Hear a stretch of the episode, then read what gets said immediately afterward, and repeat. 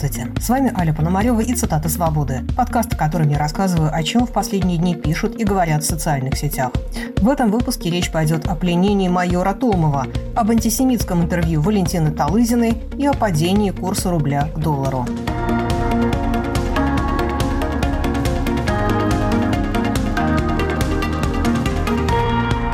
Украинский спецназ форсировал Днепр в районе села Казачьи лагеря и захватил майора Юрия Томова, командовавшего приграничной группой российских военных на левом берегу Днепра в Херсонской области. Российские военкоры и пропагандисты поначалу заявляли, что украинский десант был уничтожен. О победе отчитался руководитель оккупированной части Херсонской области Владимир Сальдо. Попытка высадки пресечена. Боевиков противника в районе казачьих лагерей нет. Левый берег находится под надежной защитой российских войск. Все, кто попытается высадиться, будут уничтожены. Некоторые провоенные блогеры, между тем, критиковали пропагандистов и чиновников за утаивание информации. Особенно много об этом писал телеграм-канал «13». Оптимисты, которые сейчас чему-то радуются, напоминают мне людей, которые обосрались, но были хотя бы в штанах, и сейчас они носятся с этими штанами, как с флагом, и кричат «Казачьи лагеря наши! Ура!». Военкоры всех мастей теперь считают своим долгом сфотаться со Стеллой на въезде, и им даже, может быть, за это вручат шоколадку. Но меня больше волнует судьба группы разведчиков майора Томова и его самого, а также тех парней, которые сейчас маленько офигевают на тех рубежах от происходящего. Чем больше врут российские пропагандисты и армейское начальство, тем лучше для Украины, констатирует оппозиционный журналист Майкл Наки на своем канале. Что интересно в этой ситуации, почему я вообще о ней рассказываю? Во-первых, это то, что происходит с враньем. Ну, то есть это система, которая выстроена российской армией для того, чтобы никто ничего не узнавал, чтобы, не дай бог, никакая информация не просочилась, чтобы люди, в том числе военные, не думали, что что-то где-то плохо, чтобы они были уверены, что все, что рассказывает Коношенков и теперь почти все подлизывающие военкоры, чтобы это было единственной версией происходящего, для того, чтобы никому никому не закралась мысль в голову, что что-то идет не по плану.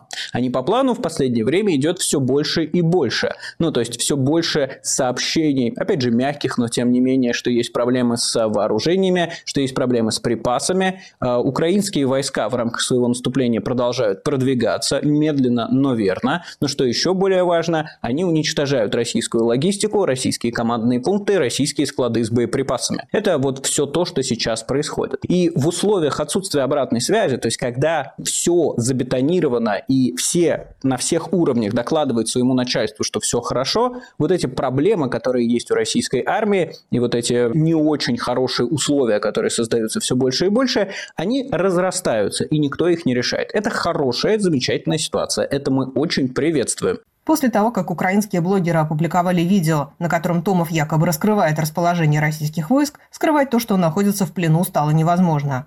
Видео допроса майора Томова опубликовал телеграм-канал «Николаевский Ванек», и оно быстро разошлось по сети. Майор рассказал все, что мог, пишет украинский блогер Юрий Бутусов. Томов пьет кофе с заправки «Окко», выглядит хорошо, никаких ранений, побоев, чистая аккуратная форма. Томов рассказал все про позиции и оборону российских войск. Показательно, что военнослужащие 247-го полка, в том числе известный российский блогер Егор Гузенко, испугались идти на помощь группе Томова. Очевидно, майор с товарищами подняли руки, потому что понимали, что их бросили и никто им на помощь не придет. Признания майора Томова стали поводом для множества саркастических комментариев в украинских и оппозиционных российских блогах. Цитирует и комментирует майора Томова на своем канале публицист Александр Невзоров. Действительно, это тот самый Томов Юрий, 79 -го года рождения, из, кажется, 182-го полка. Тот самый вот прямо вот образцовый, типичный Батяня комбат. Да, он на видео мерно, подробно сдает всех и все. При этом он клянет Путина. При этом он клянет войну и не понимает, видите ли, что такое на него, на самого, на майора Томова нашло. Что заставило его стать военным преступником, убийцей серийным и оккупантом. Вот не понимает он. Томов тут очень ловко намекает на некий гипноз, который затмил его разум и заставил стать вот этим боевым дебилом Кремля. нерассуждающим, что именно он творит. Понятно, когда ты слушаешь его и смотришь на него, ты понимаешь, что этот Томов себя самого воспринимает только как молекулу Путина. Молекулу, лишенную воли, лишенную рассудка, права выбора. Он воспринимает себя как часть того жуткого целого, которое сегодня именуется Россией. Ну, краткое содержание, я думаю, что не помешает пересказать, потому что ну, он рассказывает да, о том, какие сумасшедшие потери понес его батальон, про то, насколько скверна подготовка так называемых российских орков. Понятно, что абсолютно в подавленном состоянии они все, и его бойцы массово отказываются выполнять любые задачи, что воевать, имея под началом такие кадры, абсолютно невозможно. Замечаете, да, наверное, что я избегаю применительно путинским оркам слово «солдат». Я никогда его не применяю, потому что солдат – это все-таки очень высокое слово, которого вся эта шушера абсолютно недостойна и э, про то, что отношение местного населения настолько негативное, что оккупантам для безопасности приходится жить в лесных массивах. И вот что же движет этим удивительным персонажем, столь характерным для наших дней? Знаете, я вам могу сказать, что вот, вот что за причина помрачения, на которую он ссылается, гипноза? Знаете, это обычный страх. Это самый обычный банальный страх. Скажу вам по секрету, для того, чтобы воевать, никакая особая храбрость, честно говоря, не нужна. Достаточно того, чтобы страх перед властью был бы сильнее страха смерти и увечья. Следует понимать, что как бы ни относиться к словам Томова, речь идет о заявлениях, сделанных в плену, то есть несвободным человеком, напоминает Александр Фридман. Трудно сказать, в какой степени майор Томов говорит то, что думает. Он все-таки в плену и хочет выжить. Но его признание, безусловно, является триумфом украинской военной пропаганды и позором для вооруженных сил России и политического руководства РФ, которое распространяет фантазии о героизме русских воинов. Теперь россиянам остается лишь назвать Томова предателем и привлечь его за дискредитацию российской армии. Некоторые провоенные блогеры действительно считают, что Томова необходимо покарать, в том числе тот самый 13-й.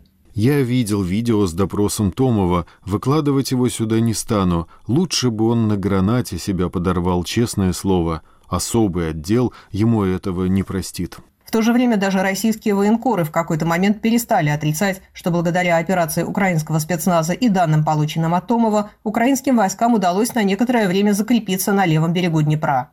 Из-за этого российской армии пришлось отвлекать резервы от других мест, комментировал на своем канале Иван Яковина. Естественно, российское командование сейчас очень боится, что этот плацдарм будет расширен, увеличен, и особенно оно боится, что туда протянут понтонный мост или что-нибудь такое, что снабжение украинских войск на левом берегу станет постоянным и таки уже уверенным.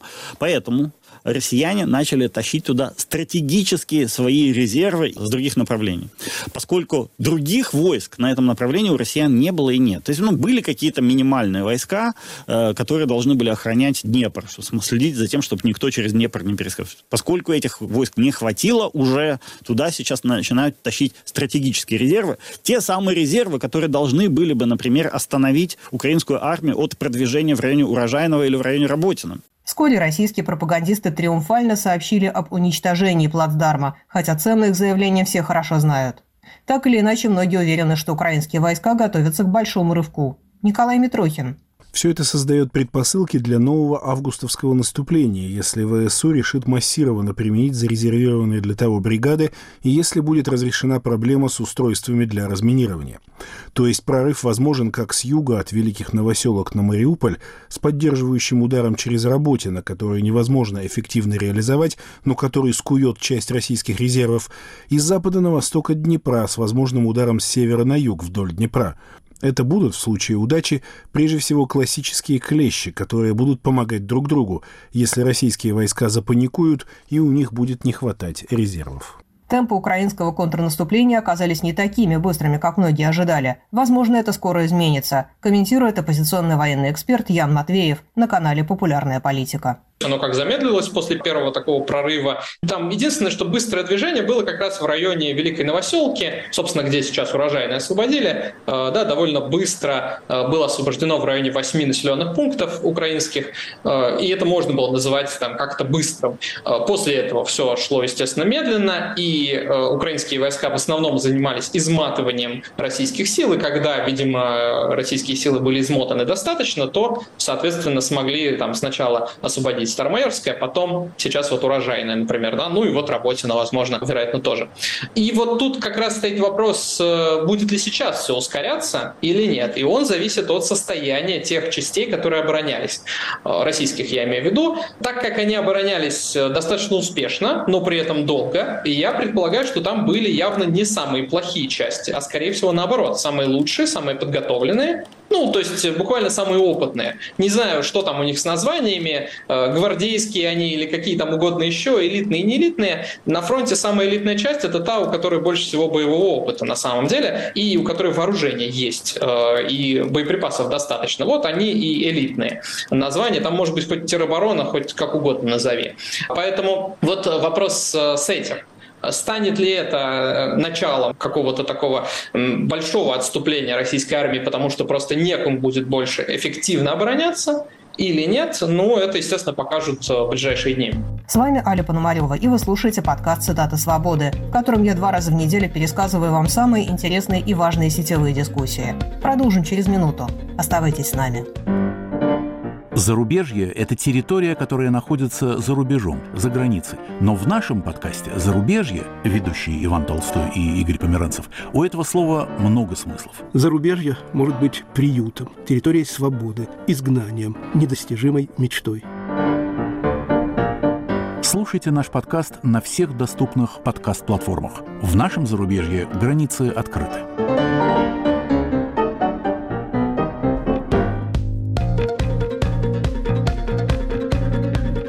Вы слушаете подкаст «Цитата свободы». С вами Аля Пономарева.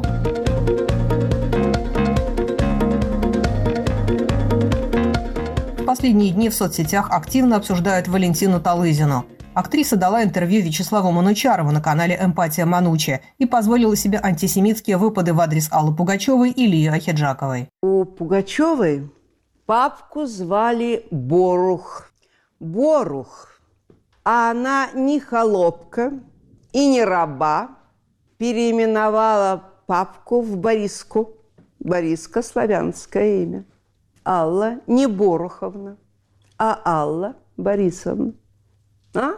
Не раба и не холопка. Угу. Русской захотела быть. И такая же история у Лили Меджидовны. Папка был Нахим. Она взяла отчество Меджун своего отчима, чтобы не говорили про нее ничего. А Пугачева, между прочим, я тебе скажу честно и откровенно, мне Ольга Кормухина нравилась всегда больше. Я помню, как Пугачева из последних сил выжимала и пела, выжимала и пела из себя, из последних сил. Красная была, темперамент был страшный. Она выжимала и пела, а в первом ряду сидел Путин, все наши, в общем, э, ну, наши все видные деятели. Я все это видел, ну, бедная, сил уже нет. А сейчас, боже упаси, Господи, живет во лжи с этим белым париком. В Израиле сейчас 44. Звезда советского кино давно высказывалась в поддержку войны в Украине и аннексии Крыма, но антисемитизма за ней до этого не замечали. Высказывания Талызиной стали поводом для множества возмущенных комментариев. Михаил Йосель. Оказывается, Валентина Талызина, о которой я ни разу не подумал, не вспомнил за последние лет 40-50, не только еще жива, но вполне себе бодро выглядит и является зоологической антисемиткой. Надо же, как ножом по сердцу. Но надо жить дальше. Многие комментаторы уверены, что слова 88-летней Талызины могут объясняться возрастными изменениями. Но возраст сам по себе не может превратить порядочного человека в антисемита, говорит Ирина Петровская в подкасте «Смотри в оба». Мы, старые работники культуры, помним полет, полет, патетически восклицала увядшая оперная дева, одна из героинь фильма «Старый Новый год», и отчаянно фальшиве заводила песню своей молодости. Все выше и выше и выше – Нынешние старые работники культуры тоже помнят свои былые полеты, но в попытке их продлить или повторить, напротив, опускаются все ниже и ниже и ниже. Как теперь модно говорить, портят свой некролог. Самый верный способ на этом пути – отправиться на канал «Эмпатия Манучи» или Корчевникову на телепрограмму «Жизнь и судьба» или по очереди. Сначала к Манучарову, потом к Корчевникову. Узок в сущности круг этих работников культуры – учивших на старости лет, последний шанс удержаться на плаву и напомнить о своих заслугах. Некоторых бывает даже жалко. Кажется, они уже не ведают, что творят. Иные же, осознав, что снова пришло их время, с легкостью освобождаются от химеры совести и позорятся осознанно и со смаком. Именно такую актрису теперь и запомнят, пишет Владимир Гуга. Глазки-буравчики, сжатые бритвой губки, эсэсовская ледяная решительность. В общем, я встречал пару раз таких активисток-пенсионерок и хватких дедулек, которые очень быстро откапывали во мне еврея. Глаз у них рентгеновский, видит до пятого колена. И останется Талызина в истории не как актриса, а как махровая антисемитка. Вот так взять и разом перечеркнуть все свои былые заслуги. И на чокнутую она совсем не похожа. С формулировкой «испортила себе некролог» спорит журналистка Ксения Ларина на своем канале. Это не то, что позор, это какое-то какое моральное разложение человека. Я очень не люблю э, формулу, которую вы употребляете, «испортила некролог». Слушайте, эти люди, они себе не испортили некролог, они себе загубили судьбу и жизнь. Понимаете? Некролог испортит я так понимаю эту фразу, когда человек был всю жизнь порядочным, а в конце, перед тем, как э, упасть в гроб, э, он сказал какую-нибудь гадость, что типа я всю жизнь там евреев ненавидел и умер. И, и все сказали, боже мой, такой был порядочный человек. И испортил себе некролог. Это не тот случай. Все эти люди, они себе испортили судьбу и жизнь. Они ее так преподнесли. Абсолютные гады.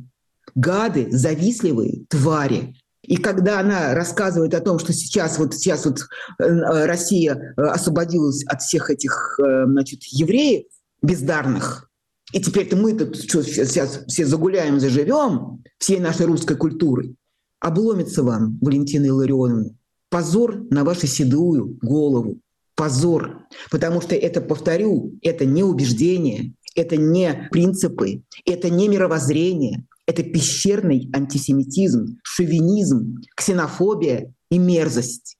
Вы раскрыли, вы не некролог себе испортили, а вы свое лицо, свою рожу показали на весь мир. Некоторые комментаторы пишут, что актриса просто порождение советской культуры, в которой подобное настроение цвели пышным цветом. Елена Зеленская – Случайно наткнулась на яркое выступление Талызиной. Сначала подумала, что это эпизод из фильма, но не может в реальной жизни существовать такой безукоризненно точный советский архетип и такой узнаваемый тупая невежда при должности, который с важным видом многозначительно открывает тебе глаза на гнусную тайну. Гениальная актриса, подумала я. Мгновенно вызвала у меня забытое чувство омерзения и бессилия. С ними бессмысленно спорить и что-то объяснять. Реликт эпохи, живучий, как стафилококк. Нестор Пилявский. Великодержавный шовинизм включает в себя большое множество фобий и неприязней, богат на разнообразный конспирологический бред и смел до космических обобщений. Но основа у него очень простая – зависть, ненависть, ресентимент. Говорила не Талызина, говорила булькающее нутро несчастной цивилизации, из века в век выдающей подспудное, ноющее ощущение своей неполноценности за историческое величие, из века в век упорствующей в репрессиях, холопстве или заблюдстве, из века в век избивающей самое себя и своих соседей. Но в Советском Союзе антисемитские высказывания, по крайней мере, не звучали публично – то, что в нынешнем российском обществе такое возможно, это признак того, что антисемитские настроения стали поощряться. И это не случайно, говорит публицист Марк Фейгин на канале Натальи Влащенко. В антисемитизме ведь что важно, что в евреев записывают всех вокруг, понимаете? И тех, и других, и третьих, и пятых, и двадцатых. Это важная вещь. А почему это показали? А потому что Зеленский еврей. Это все сюда направлено, что они не могут быть вот э, не против Советского потому что это, они же за друг друга, они же вот такие. И вот а Зеленский еврей президент Украины, и вот же евреи, конечно, поддерживают евреев. Вот так это подается, это для этого делается. Политолог Владимир Пастухов считает, что Россия близится к этапу поиска внутренних врагов, на роль которых традиционно будут назначены евреи. Высказывание это не является случайным возрастным эксцессом. Талызина попала в тренд, причем довольно мощно.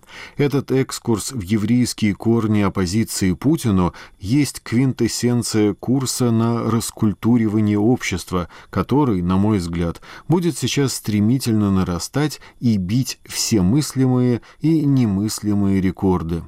То, что сегодня так резануло слух и было списано на возраст и психологические особенности отдельной личности, приблизительно через полгода-год станет повседневным официальным языком пропаганды и будет транслироваться из каждого утюга в миллионе вариаций. Все, что начинается как высокое искусство, в России очень быстро превращается в лубок и уходит в ширнар-массы в виде карикатуры. Перенос центра тяжести ксенофобии на антисемитизм будет означать, что империалистическая война стала плавно перетекать в гражданскую, и внутренний враг приобретает для режима большую ценность, чем внешний. Такие вот талызины не так глупы, как кажется. Они ничего не придумывают, а даже не приходя в сознание, спинным мозгом предчувствуют будущее и немного опережают события. По всей видимости, антисемитизм является встроенным обязательным элементом агонии деспотической власти в России. Мы видим это каждый раз, когда дело клонится к финалу. Одним из признаков, что конец путинского режима близок, многие считают и падение курса рубля. Об этом поговорим в следующей части нашего подкаста. Вы слушаете «Цитаты свободы». С вами Аля Пономарева. Курс рубля к доллару перешагнул психологически важную отметку в 100 рублей за доллар. Как шутят в соцсетях, это одновременно и очень удобно, и очень неудобно. Чтобы остановить падение, Центробанк поднял ключевую ставку с 8,5 до 12%. И на некоторое время это помогло. Рубль действительно несколько подрос. Но вскоре курс опять пополз в сторону сотни, потому что объективные причины падения никуда не делись, пишет экономист Константин Сонин. После вчерашнего окрика из администрации президента Центральный банк России повысил ключевую процентную ставку до 12% с 8,5%. Видимо, символизм имеет значение. Кому-то нужно, чтобы один доллар стоил меньше 100 рублей. Такой скачок не может остановить общую тенденцию ослабления рубля – Сильный рубль 2022 года был очень специфическим отклонением от нормы, вызванным резким падением импорта, последовавшим за началом войны, разрывом торговых цепочек, санкциями и уходом разных бизнесов из России. В настоящее время основное давление на рубль оказывают постоянно растущие военные расходы. Это еще не полное печатание денег, поскольку правительство сокращает расходы на здравоохранение, образование и так далее – тем не менее, дефицит увеличивается как из-за падения доходов, так и из-за увеличения военных расходов. По той же причине весь нынешний рост происходит за счет увеличения военных расходов, на которые не влияют рыночные ставки. Повышение ключевой ставки не окажет большого влияния на экономику. Конечно, более высокая ключевая ставка подавляет экономическую активность, но она уже и так подавлена. Основатель проекта «Биткоган» Евгений Коган на канале Ходорковский Лайв тоже говорит, что одного повышения ставки в нынешних условиях уже недостаточно. К сожалению, ставкой сегодня ограничиться, наверное, все-таки невозможно. Дело в том, что ставка сегодня в условиях, когда много инструментов просто не работает, становится инструментом скорее вспомогательным. Э, при этом инструментом, который очень больно бьет по экономике, по кредитованию, по возможности многих предприятий выйти на рынок и занять по долговому рынку. А вот по валюте, ну, бьет, скажем так, косвенно. Чего многие ожидали? Ожидали, что повышение ставки будет сопровождаться некими административными мер, э, мерами, например, некими ограничениями на вывод капитала, кроме того, дополнительными вербальными интервенциями, ну и так далее. Что сказал Центральный банк? В дополнение было сказано, что если потребуется, ставка будет поднята еще. Ну, хорошо, сказали спекулянты, мы это дело учтем. И, собственно говоря, если, э, например, вчера рынок закрылся на примерно 97-й фигуре, сегодня по утру мы видели 95-ю фигуру по доллару, то в итоге э, рынок очень быстро вернулся на 98-99 уровень. Что означает, что в принципе этого, к сожалению, наверное, недостаточно. Или задействованы исключительно монетарные методы, А тут, к сожалению, нужно действовать еще и административными методами. Хоть, может быть, нам, либеральным экономистам, этого не очень не хотелось бы. Но что делать? Очередной перл мудрости выдал по этому поводу Александр Дугин. Рубли вообще не надо обменивать на доллары. Доллары – валюта экзистенциального врага. Только рубли. Блогеры готовятся к худшему. Сталин ГУЛАГ. Если раньше была надежда, что доллар по 150 увидим еще не очень скоро, то сейчас вообще без вариантов. Рубеж будет взят, причем в самое ближайшее время. Твердо и четко. Растущий курс доллара невыгоден населению, но государство от него не пострадает, поясняет на своем канале оппозиционный политик Максим Кац. С точки зрения рядового гражданина, удешевление национальной валюты – это плохо. Нет тут второго мнения. А вот с точки зрения экспортеров, то есть тех, у кого расходы в рублях, а доходы в валюте, снижение курса – это праздник жизни. То же самое происходит, если вы правительство в сырьевой стране. Налоги с экспорта полезных ископаемых – ваш основной источник дохода. Полезные ископаемые вы продаете за валюту, а зарплаты бюджетникам, пенсии, подряды на строительство дорог и ремонт больниц вы оплачиваете в рублях. Давайте просто прикинем. 7 миллионов рублей компенсации за погибшего в августе прошлого года – это ровно 120 тысяч долларов.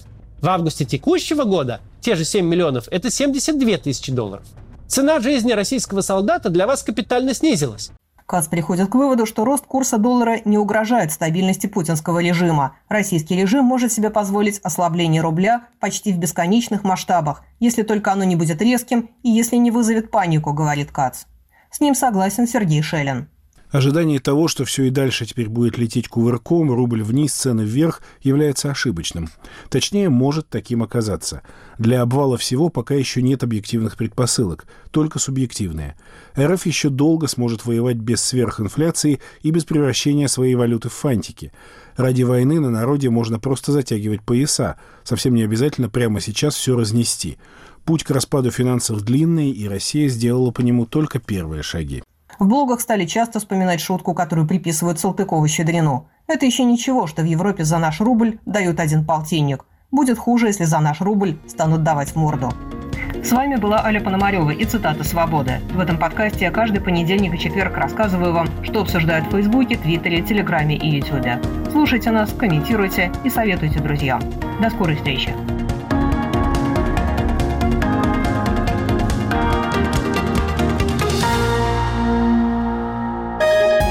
Студия подкастов «Радио Свобода».